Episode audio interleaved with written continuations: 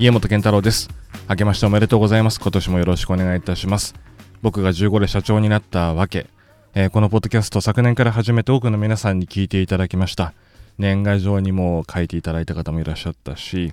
えー、妻からも妻の友人経由で、えー、ポッドキャスト始めたったよっていうことで聞いていただいているということありがとうございます。始めた時にはどれぐらいの方が聞いていただけるのかなとちょっと不安だったんですけれどもやはり文字だけではなくて言葉で伝えるっていうことも大事だなって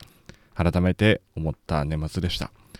年始2023年に入ってまず、えー、1回目のこのポッドキャスト僕が15で社長になったわけは、まあ、年頭書簡というほどかっこつけたものじゃないですけれども今年の抱負を皆さんにお話をしたいと思います。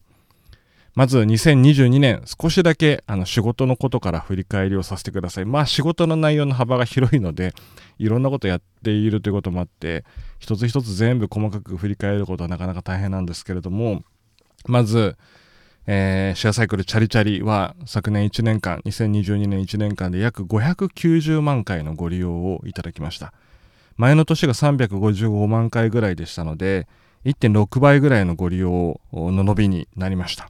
熊本も4月の末から始めて、えー、過去最速のペースでご利用が伸びていますし何より電動アシスト自転車も各エリアに全て入って非常にあのご利用がいいと。普通の自転車よりも電動アシスト自転車の方がいいと、えー、いうこともまあ見えてきています、えー、バイチャリお店の方も昨年2022年は年間で買い取りの件数だけでも1万3800件。まあ、実際な点数でいくともっともっと買い取りをさせていただいてるんですけれども、まあ、それだけ約1万4000回近い、えお客様との接点を買い取りでもさせていただきました。浜松に新たに出店を秋にして静岡の皆様との接点も初めて持たせていただくことができるようになりました、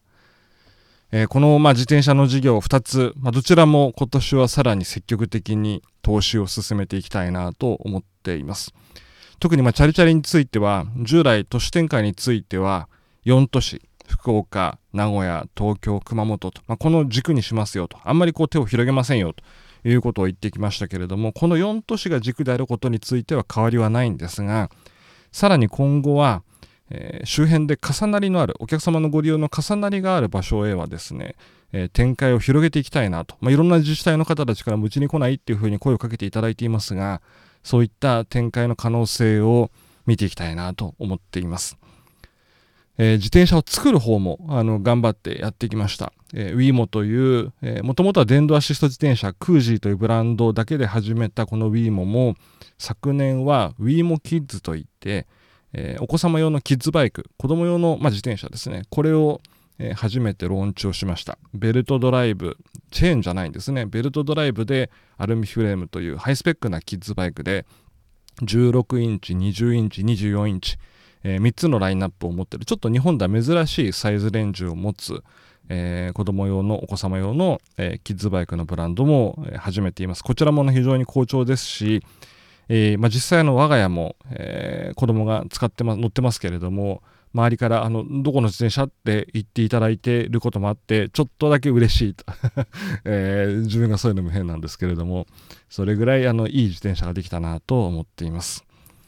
えー、何より2022年大きな出来事は TUBC が B3 リーグで、えー、男子のプロバスケットボールのリーグの中に入らせていただいて9月からプレーを始めたと。そして10月9日のホーム開幕戦では9295人という、まあ、リーグ主幹試合の中で B1 から B3 全ての中での日本記録を皆さんと一緒に作り上げることができました。もうこの9295っていう数字は僕たちはもうみんなこの頭の中にもうこの4桁の数字入ってますけれども、まあ、同時に10月9日10日を合わせて約1万7000名の方に来ていただけたってこれも大きな誇りです。ただまあ、最初だけだったよねということじゃなくてちゃんとこれを続けていけるようにするチームの力を持つ、まあ、これが大事だし、まあ、そもそもま僕たちがやりたいことはメイクユナイテッドつながりを作るというチームのミッションでバスケ、まあ、TUBC 有明アリーナというこの会場で、えー、新しいつながりができると、バスケがあって TUBC があってこういうつながりができたよねっていうふうに言っていただけることを有明から東京から実現をしていきたいんだとこう思っています。毎試合毎試合あのチームのスローガンでもある Be Aggressive これをまさに体現する様子をですね選手のみんなが見せてくれていて、まあ、私自身も完全に取りつかれてます。もう週末が楽しみで仕方がないと、えー、そういう、えー、この秋からの2022年を過ごすことができました。同時にこのスポーツ IT ソリューションというスポーツ DX の事業を取り組んでいる会社ももうこれも一回り以上事業をずっと続けていますが日本のスポーツ DX の分野で大きく、まあ、皆さんに裏側であまり名前が出る仕事ではないですけれども実はスポーツに関わるあらゆるところで裏側でシステムとして貢献をさせていただいています。最近はあの、えー、FIFA を中心にですね e スポーツの領域にも大きく飛び出していて、えー、ここでもあの名前を聞いていただけることっていうのが出てくるようになったかなというふうに思っています、まあ、そして創業であるクララオンラインも、えー、従来からのクラウドソリューション事業そして中国コンサルティングとこの事業を2つ軸にして最近は、えー、ジャヨという、え、中国中華圏人材のえー、人材の、まあ、プラットフォーム事業ですね。この取り組みを進めていきました、え、昨年もさらに、え、大きくお客様に、えご登録をいただいたりお申し込みを企業からいただいたりと、えいうことで、まあ、今年は2023年少しずつ日本と中国との間の動きが中国のコロナ政策も変わりながら中でですね戻りつつあるんじゃないかなと思ってます。一方で、まあ、地政学的なことも注視しなきゃいけないと。中国の中のこともそうだし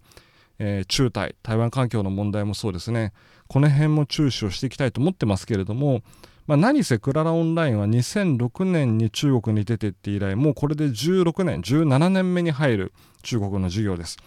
この間には2012年から15年の尖閣諸島の問題があった時もそうだしまあ日本と中国が本当に厳しい環境にありながらもでも経済は実はものすごく強いと。えー、日本の企業で中国出てってるところももうかなりのところがしっかりと現地で利益を出していますから、まあ、コンサルティングという支援だけではなくて人材という、まあ、企業の成長と成功の本質ここに力を入れてご支援をしていきたいなというふうに思ってます。まあ、クララオンライングループ全体としては次の時代を道づくるというミッションを掲げています。えー、特に今年はグループ自体全体見てもですねもうモビリティの関連の事業が売上の半分に迫る勢い、まあ、ひょっとすると越すかもしれないと、えー、これぐらいに収益の柱になっています、えー、コロナのこの状況いろいろもちろん大変なこともたくさんある。支えていただいている皆さんへの感謝も忘れちゃいけないと。いうことありますけれども同時に私自身は2023年昨年よりもさらに現場主義を貫くつもりでいます。リモート環境で働くということがしやすくなったこの時代。一方で実際に自分の目で見て伝えると。この自分の目で見たことで伝える言葉の強さというのはやはり相当大きいものがあると。この迫力この熱量このエナジー、えー、これを大事にしたいなというふうに思っています。ただ何でもかんでも全部自分でやるというのではなくまあ、しっかりとそこはメンバーを信頼をして、えー、今もう260名から270名ぐらいのこのグループのメンバーがいます、えー、そしてそこに毎週毎週エナジーを出して、えー、そしてこの B アグレッシブ体現してくれている TUBC の選手フロントスタッフ、えー、みんながいます、えー、このまあ、力パワーをですね全力であのみんなでこう使い切るとやりきるんだと。えー、こういう年にしたいなと思っています。私自身の今年の2023年のキーワードは、まあ、こうした中で地域に根ざすと、えー、この言葉で私は行きたいと思っています。私の大好きな、まあ、J リーグ B リーグを立ち上げられてこられた川淵三郎さんがよく使われてきた言葉でもあります、えー、チャリチャリはまさに地域に根ざしてここまで皆さんに愛していただけるようになってきました。TUBC も有明、江東区、東京の皆さんに愛していただいて、この01でチームができる様子をみんなで一緒に作り上げていくんだということを、えー、すごく感じていただきながら、まだ本当に3、4ヶ月ですけれども、チームがこうやって大きく躍動をしています。バイチャレもそれぞれの地域地域の自転車の文化に合わせたお店の展開をしてきていて、都心型郊外型地方のお店それぞれのやっぱりこう、えー、得意な領域というのはしっかりとあの打ち出せるようになってきてると思っています。地域に根ざす、えー、これを大事に2023年頑張ってやっていきたいと思いますのでどうぞよろしくお願いいたします。